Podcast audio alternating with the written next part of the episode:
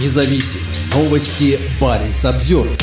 В новое соглашение с США включены четыре базы на севере Швеции. Соглашение между Швецией и США о комплексном сотрудничестве в области обороны стало исторической вехой для безопасности стран Северной Европы. Договоренности касаются 17 базовых районов, 4 из которых расположены на севере страны. Ухудшение ситуации в области безопасности в Европе является результатом полномасштабного вторжения России в Украину. Это привело к фундаментальным изменениям в условиях шведской политики безопасности, подчеркивается в заявлении правительства Швеции в связи с подписанием нового соглашения США. Министр обороны Швеции Пол Йонсон отправился в Вашингтон, чтобы встретиться с министром обороны США Ллойдом Остином. Соглашение было подписано в Пентагоне 5 декабря. Приятно встретиться с настоящим партнером и будущим союзником по НАТО, особенно сейчас, когда мы сталкиваемся с серьезными проблемами в области безопасности в Европе и во всем мире, написал Остин в Твиттере. Это исторический день в округе Колумбия, отметили в посольстве Швеции в США. Как сообщает Министерство обороны США, в ходе переговоров министры обсудили развитие ситуации в Европе и согласились с важностью продолжения активной поддержки Украины перед лицом незаконного полномасштабного российского вторжения в Украину.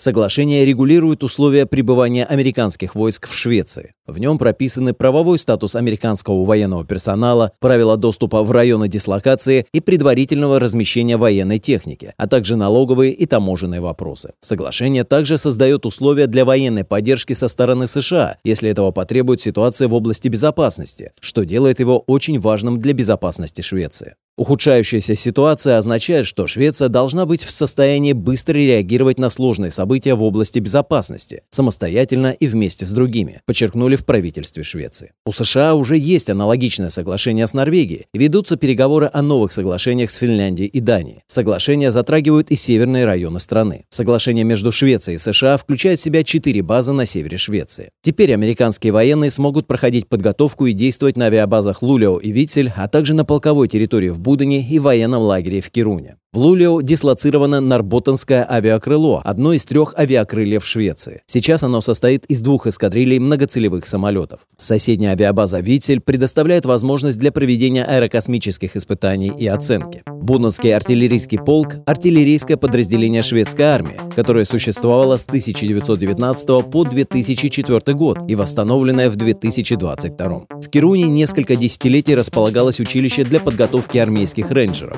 Сегодня в Кируне дислоцирован ряд подразделений Лапландской егерской бригады.